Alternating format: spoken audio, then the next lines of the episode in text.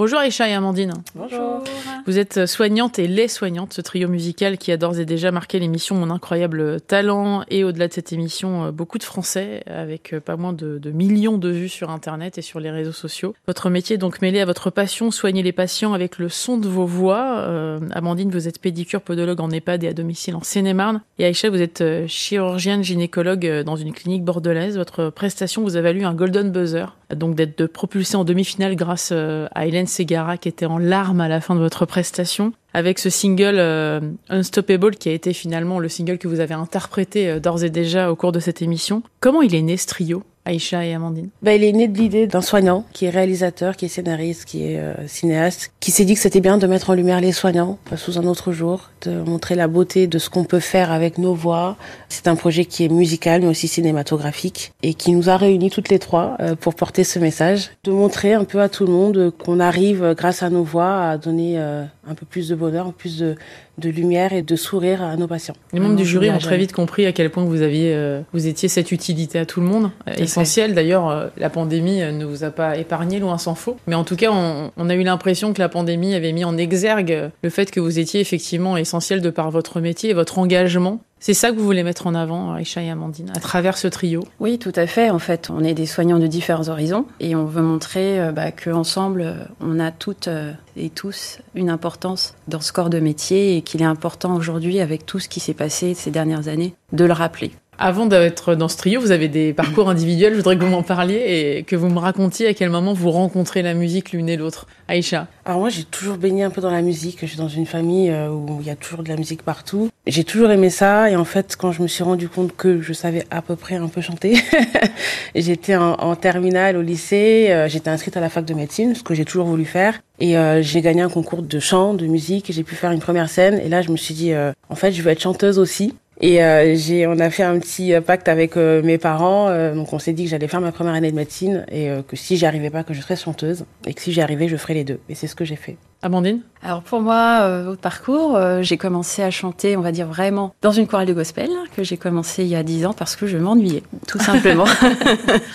que j'avais envie de faire quelque chose qui avait du sens et qui me faisait du bien, tout simplement. Donc j'ai commencé à, à faire partie de cette chorale de quartier où j'habite. Et puis très vite euh, j'ai senti que je pouvais euh, faire des scènes, euh, chanter en solo et ça a démarré comme ça et au fur et à mesure bah, j'ai intégré des groupes, j'ai fait des duos guitare-voix, je fais de la basse aussi et voilà, je suis pris dedans, ça fait partie de mon hobby à la fois de mon professionnel maintenant. Vous êtes devenus ces visages en fait de ces femmes qui se battent, qui mêlent leur vie privée, leur vie professionnelle aussi et leur passion parce que c'est de ça qu'il s'agit. Aïcha, euh, avant d'opérer, quand vos patientes sont un peu euh, tremblotantes, on va dire, hésitantes, vous leur chantez des titres, notamment Alicia Keys. Mm. C'est un vrai aspect bénéfique, le fait de chanter, euh, Aïcha? Oui, alors déjà, on sait très bien que la musique a beaucoup de bienfaits. Moi, la première fois que je l'ai fait, c'était fortuit. Enfin, j'ai toujours aimé chanter.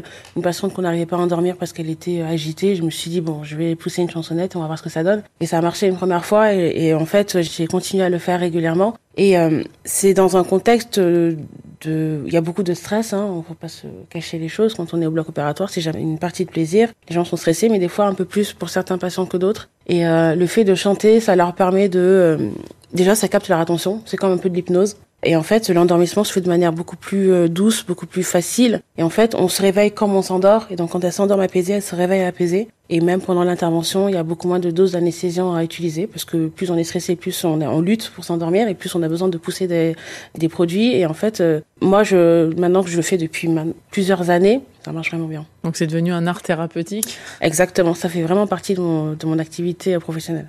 Amandine, vous, vous travaillez dans les EHPAD? Et euh, c'est important de le préciser parce que les EHPAD, euh, évidemment, il y a eu euh, tout ce grand bruit autour euh, du manque de moyens, du manque de personnel. Les EHPAD ont été extrêmement touchés pendant la période de la Covid, avec des fois des, EHPAD complètement mm.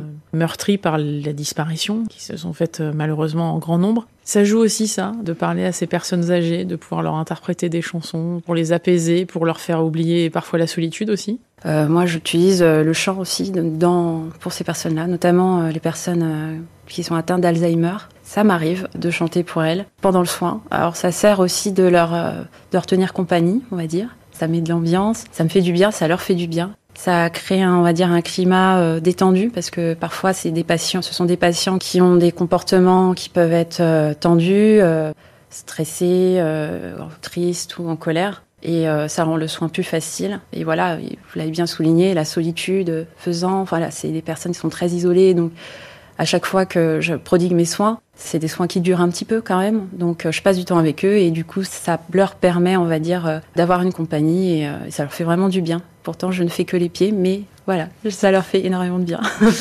Donc trois femmes pour un seul bébé, enfin un premier bébé qui s'appelle euh, la voix du cœur, enfin les voix du cœur très exactement, qui sort demain. C'est assez fort ça d'ailleurs. Il représente quoi cet album pour vous alors? Pour moi, c'est la reconnaissance de ce que je fais dans mon coin toute seule depuis très longtemps et le fait de pouvoir euh, le montrer comme ça à tout le monde, euh, c'est c'est extraordinaire en fait pour moi de me dire que au-delà de, du côté musical, hein, euh, les gens vont se rendre compte que on peut toujours euh, faire de belles choses avec le peu de moyens qu'on a. Moi, c'est ma voix, il y en a, ils font ça avec euh, n'importe quoi, peu importe. Mais que quand on fait les choses avec le cœur, il y a toujours de belles choses qui en ressortent. Et euh, je suis très très contente de pouvoir faire partie de ce projet-là et de pouvoir montrer euh, à la France et je sais pas peut-être au-delà que les soignants euh, sont de belles personnes et qu'elles ont beaucoup de choses à apporter. Amandine? Je suis hyper heureuse et très fière de participer à ce projet, très fière de représenter mon corps de métier. Ah, Les pieds, c'est important, je le rappelle aussi. Et euh, on a tous notre rôle à tous les niveaux. Et, dans l'art, on apporte euh, autre chose, euh, une générosité d'un autre ordre,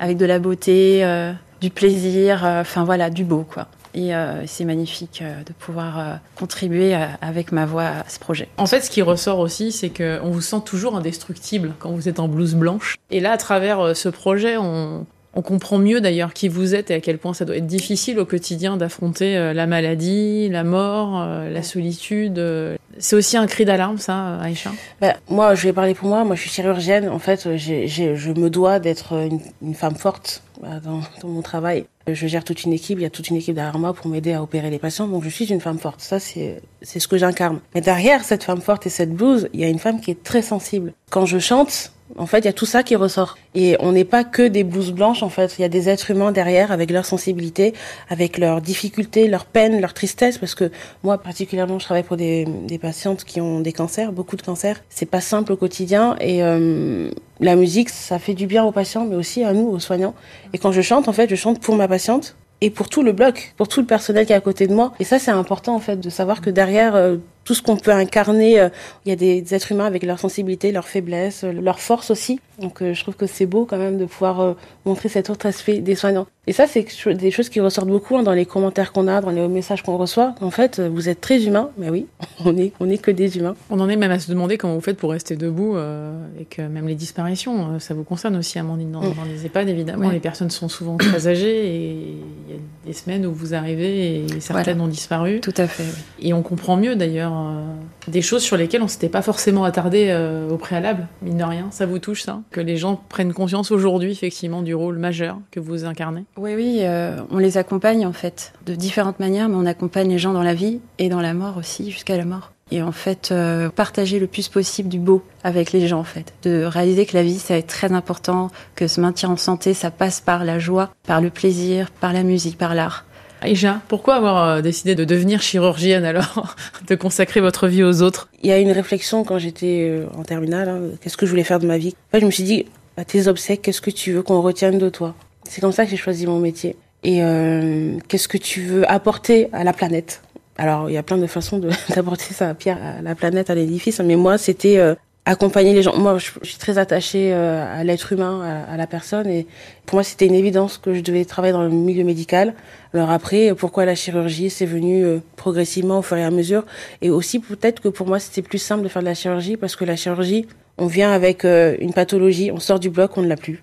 C'est très concret, à la différence d'autres spécialités où il faut traiter, voilà, ça prend du temps. Alors que quand on est chirurgien, on arrive, la patiente dort, on l'opère, ou le patient, on l'opère, elle sort de là, elle n'a plus la raison pour laquelle elle était là. Et ça, je trouve ça plus simple pour moi à gérer. Soigner les mots avec les voix, c'est assez fort quand même, euh, inévitablement. Vous avez ce côté girl power, vous le revendiquez ou pas Toutes les trois, parce que vous êtes maman, la journée vous êtes euh, à soigner des patients, euh, le soir vous les soignez aussi, mais par le biais de la musique. Mm. Ça ne s'arrête jamais. Ouais, ça s'arrête pas, ça ne s'arrête Mm. pas. Oui, Moi, je, pense, aussi, oui, ouais, on, on a... est, on est forte, je Ouais, pense. on, est a un côté héroïne, on représente ça aussi, parce qu'on est, euh, enfin vraiment, on représente un corps de métier et, et on a plein des comme nous, en fait, qui sont des héroïnes du quotidien. Et oui, je peux dire aussi, oui. on- Et puis je pense qu'on Voilà. est tous héros euh, à notre manière, à notre échelle. Voilà, on peut être mère au foyer, être une héroïne aussi. Complètement. Donc euh, je pense que c'est bien que tout le monde sache qu'en fait, euh, on peut être fort, on peut être forte, on peut apporter des choses partout, tout le temps. Et qu'on est tous un peu des héros hein, dans la vie. hein. On a besoin de vous sur le terrain et pourtant euh, la musique prend beaucoup de place. Est-ce que vous imaginez pouvoir continuer à concilier les deux ou est-ce qu'à un moment donné, il faudra faire un choix? Pour moi, choisir, c'est renoncer. J'ai pas envie de choisir entre les deux et je pense que les deux font partie de mon équilibre et que si aujourd'hui je n'étais pas médecin, je serais très malheureuse. Et si je n'étais pas chanteuse, je le serais aussi. Et si aujourd'hui j'ai abandonné un des deux piliers de mon équilibre, ce serait bien triste. Alors peut-être qu'il faudra des fois réadapter un peu à des moments euh, l'équilibre entre les deux, mais euh, arrêter non. Pour moi, c'est pas envisageable. Amandine? Pour moi, c'est pareil. Je me vois pas arrêter mon métier. C'est mon équilibre, c'est mon socle. Euh, Métier de, de pédicure podologue, bien sûr. Et le chant, voilà, ça se complète. Donc, euh, bien sûr, euh, voilà, comme tu dis, il y aura des moments où il y aura un peu plus de l'un, un peu plus de l'autre, mais euh, je me vois pas arrêter. Je voudrais qu'on parle de trois chansons qui ont été écrites pour vous. Il y a Le droit de briller, tout d'abord. Il y a Une femme et euh, Tant qu'on a le temps d'être. C'est vraiment un hommage euh, rendu par Loïc, qui est donc le meneur de ce projet-là, qui est devenu le directeur artistique. Ça vous a touché, ça? Qu'on vous rende hommage, qu'on vous dise merci? Ouais. Énormément. Ouais, et chanter ces chansons, c'était très fort. C'est de belles chansons. Le droit de briller, par exemple. Je voudrais qu'on en parle. Euh, Mm. Elle vous évoque quoi, cette chanson, pour vous, alors?